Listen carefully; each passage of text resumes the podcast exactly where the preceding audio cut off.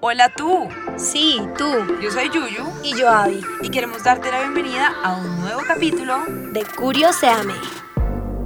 Bueno, el capítulo de hoy reúne todo lo que hemos hablado el último mes, porque después de analizar la salud mental desde distintos puntos de vista, por ejemplo, tratamos el tema de los trastornos de alimentación, los trastornos de personalidad, la depresión, el suicidio, llegamos a una conclusión que reúne pues todo y es que nuestra mente es la herramienta más poderosa que tenemos los seres humanos. Uy, total, yo, y es que cuando decimos poderosa es porque nuestra mente puede ser nuestro mayor aliado o nuestro peor enemigo, ¿o no? Totalmente de acuerdo, a veces nos juegan unas malas pasadas que uno queda mal parado. Es que es increíble el efecto que puede llegar a tener nuestra mente en la forma como actuamos, hablamos e incluso pues llevamos nuestra vida todos los días. Nuestra mente es lo que nos lleva a decir y pensar grandes cosas, tener muy buenas ideas, pero también nos puede llevar a tomar acciones o pensar también cosas de las que nos podemos llegar a arrepentir un poco más adelante y nos hace percibir situaciones de la vida de una forma muy alejada a la que en realidad es. Y no solo eso, sino que nuestra mente es tan poderosa que puede llevarnos a hacer cosas como por ejemplo cometer actos como violencia de género, asesinatos, peleas, guerras, desastres ecológicos por cosas que percibimos en nuestra cabeza de, de cierta forma, pues y respecto a nosotros, simplemente fíjate con la cantidad de estrés, ansiedad, nerviosismo o apatía con la que vivimos la gran mayoría de las personas en nuestra cotidianidad. Y es que una manera de verlo es que nuestro cerebro es como un computador. En realidad hay muchas analogías que pues dicen muchas veces esto. Y es que si nosotros queremos que un computador realice las tareas de forma correcta, necesitamos descargarle cierto tipo de programas pues para que haga unas funciones y no otras. Lo mismo pasa en nuestra mente. Entonces para nosotros poder manejar y aprender a controlar nuestra mente, vamos a hablar por eso hoy de la programación neurolingüística. ¿Esto qué es? O sea, en pocas palabras, es una serie de estrategias que lo que hacen es identificar y usar modelos de pensamiento que lo que van a hacer es ayudarte a influir en el comportamiento de una persona como para buscar una manera de mejorar la calidad de vida y poder resolver nuestros problemas únicamente utilizando nuestra mente como herramienta, o sea, a nuestro favor y no en contra nuestra. Es que nuestra mente es el recurso es un, un recurso extremadamente valioso si lo piensas es lo que nos separa realmente del resto de los animales, pero si no lo sabemos manejar y direccionar para nuestro beneficio, que eso creo que ya lo habíamos dicho en otros capítulos, pues estamos perdiendo gran parte de su potencial.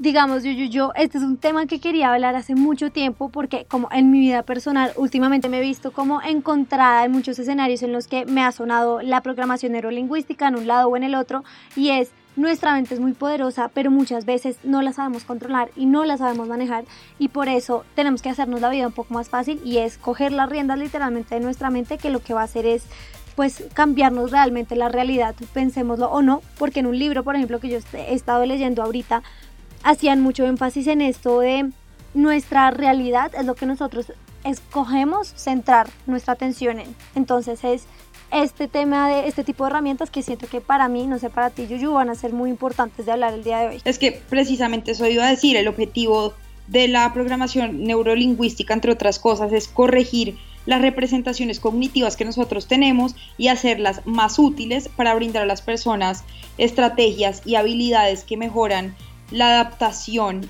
a las situaciones que surgen en el día a día. Esta técnica lo que puede hacer es descubrir cómo trabaja y digamos, cómo se estructura nuestra mente, cómo las personas piensan, aprenden, se motivan, interactúan, se comunican, evolucionan, en fin, todo y cambian. Y también sirve para mejorar el aprendizaje, ahí estuve leyendo, eh, para automotivarse, perder ciertos miedos, encontrar relaciones sexuales placenteras, dejar los vicios e inclusive yo no tenía ni idea de esto, pero también puede ayudar a curar algunas enfermedades. Es como llegar al, al origen de todo en nuestra mente para empezar a desglosarla y, e ir parte por parte solucionando los problemas que tenemos.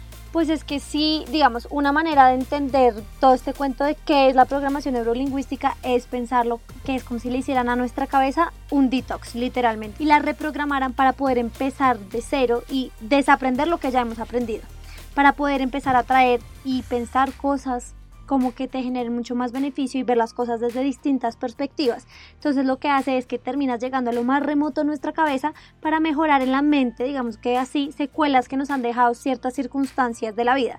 Porque como literalmente hemos hablado en muchos, muchos capítulos que ni siquiera son solamente de esta temporada de salud mental, es que nosotros somos resultado de nuestras experiencias y nuestras circunstancias pues que hemos tenido. Precisamente por lo que tú estás diciendo es que la programación neurolingüística está siendo una de las herramientas más utilizadas desde finales del siglo XX en sectores diversos, por ejemplo en la salud, en el deporte, por ejemplo a los jugadores de fútbol les, les hacen, digamos, estas estrategias de programación neurolingüística y se les trabaja un montón en el tema de, del manejar situaciones de estrés, situaciones de mucha presión, por ejemplo, cuando van a cobrar un penalti, etcétera también en las empresas, en cuestión de ventas, de motivación, de comunicación, en la educación, o sea, las instituciones educativas también están usando estas estrategias un montón, la política, los medios de comunicación, en fin, hasta los entornos jurídicos.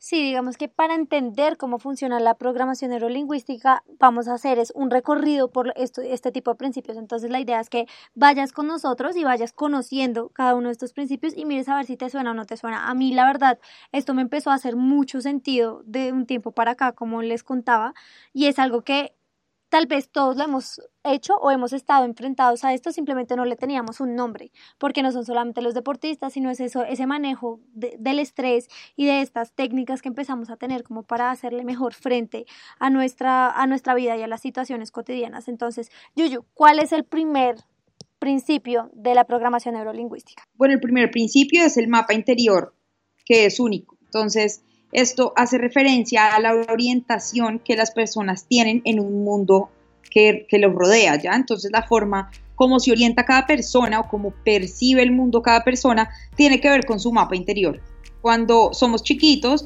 pues el mapa interior es simple. ¿Por qué? Porque no hemos vivido muchas cosas. Pero a medida que crecemos, el mapa se va haciendo más complejo, empieza a tener más ramas y se va abriendo nuevos caminos, porque este mapa es individual, ¿no? Entonces se construye a través de nuestras propias experiencias.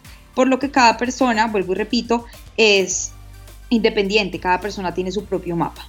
Bueno, el segundo principio es que el mejor mapa es el que ofrece más de un camino. Esto, o sea, la programación neurolingüística lo que dice en esto es que entre más complejo sea el mapa, hay más posibilidades de llegar a un mismo objetivo o de resolver el problema.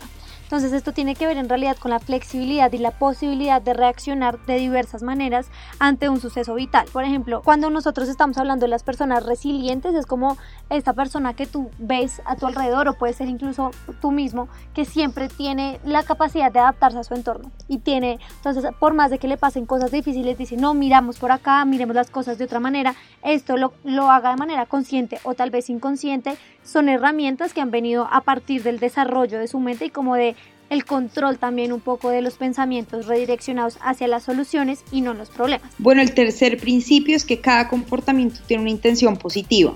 La verdad es que este fue uno de los que más me llamó la atención y este punto hace referencia a que cada persona y cada comportamiento que tiene cada persona tiene de forma intrínseca una intención positiva. Puede ser, por ejemplo, que alguien dude que un fumador tiene una intención positiva al fumar. Por ejemplo, yo, mis papás fuman un montón, pero según este principio, el fumador podría fumar para relajarse o para ser aceptado socialmente. Y eso me hace un poco más de sentido en la cabeza cuando lo, cuando lo aprendí, cuando lo estuve leyendo. Y es que uno generalmente no hace tan evidentes las, las partes positivas o las razones por las que ciertas circunstancias son de tal forma. ¿Ya? Pero cada cosa que uno hace tiene un fin y uno lo hace pues como con una causa positiva. No sé si me explico. Sí, digamos, creo que yo lo veo muy por el lado de, a ver, por ejemplo, uno muchas veces no entiende el porqué de las acciones de los demás. Y uno simplemente las ve como algo negativo, pero dentro de la persona había algo positivo si no simplemente no lo hubiera hecho. Entonces, por ejemplo, algo tan socialmente rechazado como una infidelidad a los ojos de los externos o de pues, la otra persona involucrada siempre va a ser algo negativo, pero la persona que lo hizo, que incurrió en esto, le vio algo positivo en el sentido de no se estaba sintiendo, em, no sé, no se estaba sintiendo acompañada por su pareja o ya no se sentía igual o no sentía la pasión que está sintiendo con esta nueva persona, que para uno no está bien porque uno está por fuera mirando desde otra perspectiva, pero la persona siempre va, hay que entender que siempre hay una actitud positiva para la persona que está realizando las acciones. Entonces, la programación neurolingüística lo que va a intentar en este tipo de pues de este principio es redirigir esa intención positiva hacia un patrón de conducta más adaptativo y adecuado para la persona. O sea, eso que tú estás viendo positivo para ti puede que al final no lo sea, entonces esto lo que va a hacer es como ayudarte a ver las cosas de otra forma y poder adaptar esos comportamientos que estás teniendo para que sean realmente positivos para ti. No sé si me entendiste. O sea, tú ahora estás justificando, sí, solamente que me quedé patinando en una parte. ¿Tú justificas la infidelidad? No, para nada. Pero las personas, o sea, para nada, estoy totalmente en contra. Pero me refiero que En la intención. a lo que voy es que en- detrás de cada acción, incluso para la- las acciones que para nosotros son negativas, detrás de cada acción para la persona que la realizó siempre había algo positivo, así no lo sea en Sí, realidad. pues, si no, no lo hubiera hecho. Exacto. Exacto. si no, Entonces, no el que hecho. robó, por ejemplo, lo hizo para satisfacer una necesidad. No estaba bien, pero estaba muerto de hambre y necesitaba comer algo. ¿Sí me entiendes? Eh, Y Para en él- ese momento lo vio de una forma diferente. No, Exacto. totalmente de acuerdo. Solamente que me da un poco de curiosidad tu ejemplo. El tema de la infidelidad lo abordaremos más adelante porque ese sí que es un tema que da para hablar de curiosidades. Bueno, ¿cuál es la cuarta, el cuarto principio hoy? El cuarto es la estructura de la experiencia. Entonces este principio muestra cómo cada experiencia está compuesta de una estructura determinada. Cada pensamiento o sentimiento que tenemos, incluso los recuerdos o las experiencias todas en general, están formadas por una serie de elementos. Esto quiere decir que si cada experiencia tiene una estructura, gracias a un cambio en su composición podríamos cambiar su efecto. A ver, digamos que la explicación de esto es muy ligada a lo que estábamos diciendo al inicio del programa, Yuyu me corregirá si no, y es todo lo que nosotros aprendimos lo podemos desaprender. Entonces, cuando entendemos que las cosas que hacemos pasan como por un proceso y por una estructura, podemos entender que la podemos cambiar y lo podemos redireccionar hacia otros pensamientos, hacia otras acciones que sean más benéficas para nosotros.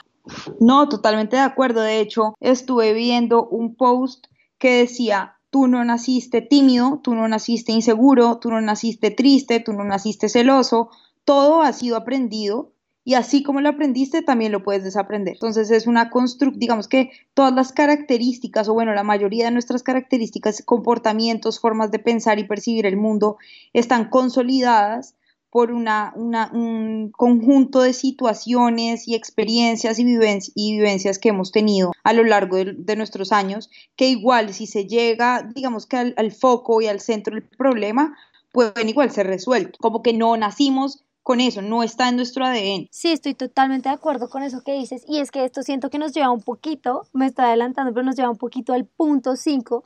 Y es que muchas veces nuestra mente nos puede hacer pensar que los problemas no tienen solución, pero la programación neurolingüística nos va a ayudar a ver que en realidad sí. Así es, este principio se refiere a que todos los problemas tienen solución, aunque esto pueda parecer utópico cuando estamos en un momento crítico, ¿no? En otros momentos habrá problemas que no tengan solución clara, pero esto tiene que ver con el mapa que posee la persona, ya que cuantos menos caminos o alternativas posea cada persona, pues menos soluciones podrán darse para las situaciones en concreto.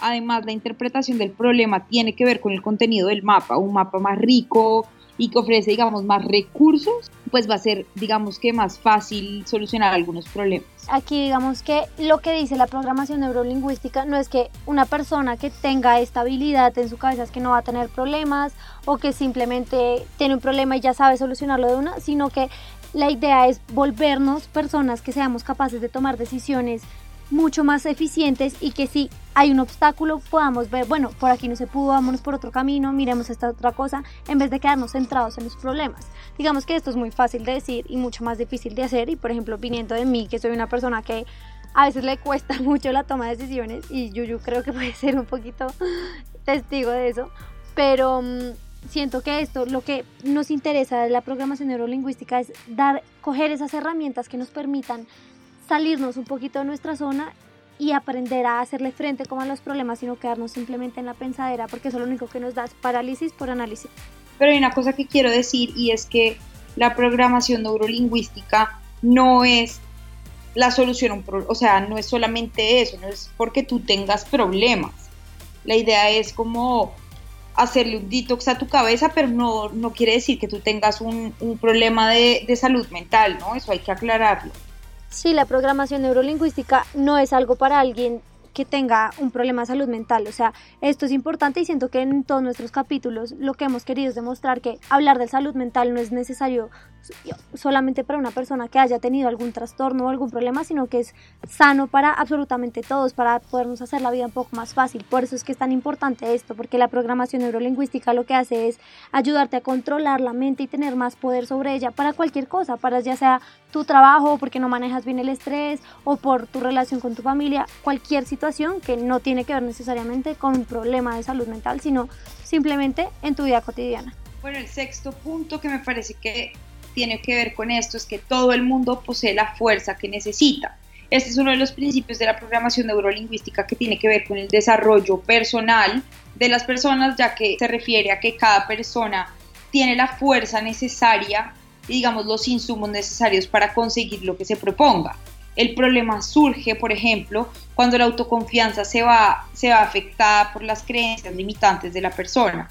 Entonces, cuando la persona tiene, deja, le da mucho poder a su cabeza de ciertos pensamientos y ciertas creencias. No sé si vieron un post que pusimos hace como un mes en nuestra página de Instagram arroba curioseame podcast, en donde decía no le creas todo lo que dice tu cabeza, no creas todo lo que dice tu cabeza, es un poco eso, como que a veces dejamos y le damos mucho poder a las cosas que estamos pensando y nos sentimos identificadas y determinadas, limitadas por esos pensamientos, ¿ya? Entonces ahí es cuando empieza a haber un problema porque la autoconfianza se ve afectada. Entonces lo que se busca es garantizar y pues saber que las personas tienen la fuerza necesaria y los recursos necesarios para conseguir lo que se proponga. Digamos que para luchar y, romper con esas estructuras y esos pensamientos que generan inestabilidad emocional. Bueno, y el séptimo punto es algo que ya también hemos hablado en muchos otros capítulos y esto me parece muy interesante como todo se termina relacionando y es que el cuerpo y la mente forman parte de un, de un mismo sistema. Entonces, Tú para tener mente sana necesitas un cuerpo sano y viceversa. En otras palabras, lo que dice es que cada sentimiento y cada emoción afectan al cuerpo y eso lo sabemos, ¿no? Yo, por ejemplo, cuando uno está triste, uno se siente sin energía, uno está incluso se enferma, pero también sucede al revés y es que cuando uno está enfermo, esto también te va a afectar directamente pues eh, el estado de tu mente. Entonces, para la programación neurolingüística, los cambios de pensamiento van a terminar también modificando los problemas corporales. Entonces, esto es importante aprenderlo a manejar como para poder tener una mejor relación entre la mente y el cuerpo. Bueno, el siguiente principio es que no existen los fracasos, sino las oportunidades. Cuando una persona está continuamente en movimiento, tiene diferentes caminos para alcanzar la meta. Los fracasos deben ser vistos como oportunidades, es decir, como medidas que permiten superarse y avanzar en la dirección deseada. ¿A qué nos referimos con esto? Es lo que yo decía ahorita, que un mapa, un mapa tiene muchos caminos. Cuando uno quiere, cuando uno llega, por ejemplo, a, Disney, voy a poner un ejemplo, y uno coge el mapa y uno quiere ir a tal montaña rusa, hay muchos caminos para llegar y eso no significa que si tú te metiste por esa calle cerrada, entonces ya fracasaste, sino que es una oportunidad para que tú te des cuenta de que por ahí no es, pero hay otras formas de llegar. A eso se refiere el mapa de cada persona, que hay muchas formas de llegar y hay muchas formas también de no hacerlo. Entonces es una prueba y error, me voy por esta solución. Pero si no llego a la solución, entonces me tengo que ir por otro camino. Y creo que en los temas de salud mental y en la solución de problemas de salud mental es un poco eso, tener paciencia y tratar de mirar por dónde es que uno puede solucionar las cosas, porque si fuera tan fácil, pues creo que no habrían tantas investigaciones al respecto. Y con esto, Yuyu, estás llegando ya al último punto, que queremos hablar hoy de la programación neurolingüística y es que si algo no funciona hay que definitivamente intentar otra cosa. Entonces no es que simplemente yo quería por la vía cerrada y la vía cerrada y la vía cerrada lo que estabas diciendo de Disney, sino es, hey, esto no funcionó, mi objetivo sigue siendo llegar a tal punto, necesito empezar a mirar por otros caminos. Entonces las, las personas normalmente tienden a insistir en algo que a veces no funciona y a sentirse frustradas y a quedarse encerradas ahí. Entonces no van a cambiar la manera de actuar y si no cambiamos la manera de actuar no vamos a cambiar los resultados. En ese punto tiene mucho sentido la frase de no esperes resultados diferentes si siempre haces lo mismo. Cuando se está practicando la programación neurolingüística, lo que se está haciendo es proponer, ayudar a reconocer y modificar esos comportamientos que no están siendo eficaces para uno como persona, profesional, pareja o lo que sea que estés atravesado y que te hacen tropezar una y otra vez con la misma piedra. Bueno, y después de haber entendido la forma en la que trabaja la mente, la reflexión de hoy es que diariamente gastamos mucho dinero, mucha energía y mucho tiempo en gimnasios, spas, peluquerías. ¿Para qué? Para cuidar nuestra apariencia física. Porque si hacemos esto con nuestro cuerpo, no hacemos lo mismo con nuestra mente. Creo que durante esta temporada, no sé para ti, Avi, pero para mí sí quedó más que claro que la salud mental es determinante en nuestra salud física también y es el centro de todo porque es lo que determina cómo nos sentimos, cómo pensamos, cómo actuamos y también cómo vivimos. Sí, Yuyu, y digamos que no sirve de nada tener una buena salud física y estar en forma y meterle miles de, como decías tú ahorita, pues de, no sé, dólares, de pesos, de tiempo, de todo, solamente al cuerpo si no trabajamos la, la mente.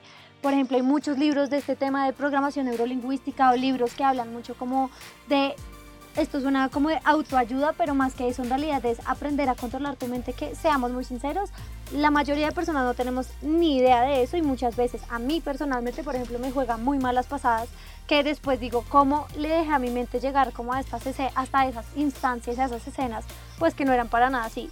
Y siento que ahí es donde uno tiene de acuerdo, que... De acuerdo. ¿Qué tal? pues a usted también, supongo. Pero creo que lo más importante entonces sí es buscar ese equilibrio en donde uno no abandone una parte por la otra y entender que nosotros somos un sistema y que necesitamos que todas nuestras partes estén bien. Tener una buena salud mental depende nuestra calidad de vida, nuestra Uy, por felicidad. Eso la tuya está floja, floja. ¿No te ha pasado, por ejemplo, cuando tienes mil pensamientos en la cuando tienes mil pensamientos en la cabeza, cuando no estás tranquila con algo, cuando no estás tranquila con algo en tu interior, inmediatamente dejas de dormir bien, te sientes cansada todo el día, sin ánimo, la piel se te empieza a poner diferente, te, te empieza a poner irritable, de todo. Uy, totalmente. Y en esta cuarentena sí que me ha pasado. Pues precisamente es por eso, porque en tu mente hay cosas que no están resueltas aún y debes seguir trabajando en ello para sentirte mejor. Ahora, esto no es fácil, no es como ir a la peluquería, que te hagan las uñas o te pinten el pelo. Solucionar un problema de salud mental y llegar al inicio de ciertas problemáticas es un proceso en donde es importante saber que pueden haber fracasos o caminos equivocados, lo que decíamos ahorita, también donde pueden haber altibajos, donde se requiere tiempo y muchas personas implicadas que van a acompañarte en el proceso de distintas formas. Eh, también van a haber momentos en donde te vas a sentir que no puedes más. Pero lo importante de estos procesos es levantarse y mirar hacia adelante. Y hay una cosa que he leído mucho últimamente y es que tienes, cuando uno quiere rendirse en algo, uno tiene que pensar en la razón por la que empezó ese proceso. Cada vez que, que se quiere rendir y eso hace que uno tome valor, fuerza y siga adelante con las cosas. Pero hay algo que me parece muy importante, yo es para los que nos estén escuchando y ya si llegaron hasta este, hasta este punto, este capítulo que está largo es porque realmente les interesó esto, es que este tema no es para una persona únicamente que tenga problemas de salud mental, o sea, yo sigo insistiendo, esto es para todos, todas las personas necesitamos tener mayor control sobre nuestras mentes y poderla tener a nuestro favor y volverla nuestra aliada y no nuestra enemiga que muchas veces puede ser nuestra peor consejera. Entonces, es importante que no creas todo lo que tu mente piensa y es un poquito eso lo que queremos llegar. Nuestra cabeza está todo el tiempo funcionando y creando cosas, incluso hasta cuando estás durmiendo y erróneamente terminamos identificándonos con nuestra mente y por eso cualquier pensamiento lo agarramos como nuestro y creemos que eso somos, que es que yo soy así, yo soy celosa, yo soy peleona o yo soy negativa y atraigo cosas negativas. La cantidad de cosas que de verdad hemos creado a partir de nuestras propias experiencias y eso definitivamente no somos somos una construcción de tantas cosas que no podemos dejar que nuestros pensamientos negativos a veces nos dominen y nos cambien la forma como percibimos el mundo. Bueno, y acuérdate de que todo lo que aprendimos lo podemos desaprender, así que cuida tu salud mental y acuérdate de hablar mucho del tema y te garantizamos que te vas a sentir mucho mejor. Ah, bueno, y por último, ve a escuchar los capítulos que te hagan falta de arroba curioseame podcast y si no has escuchado ninguno, solo este, pues en esta cuarentena que tengas tiempo libre, te invitamos a hacerlo.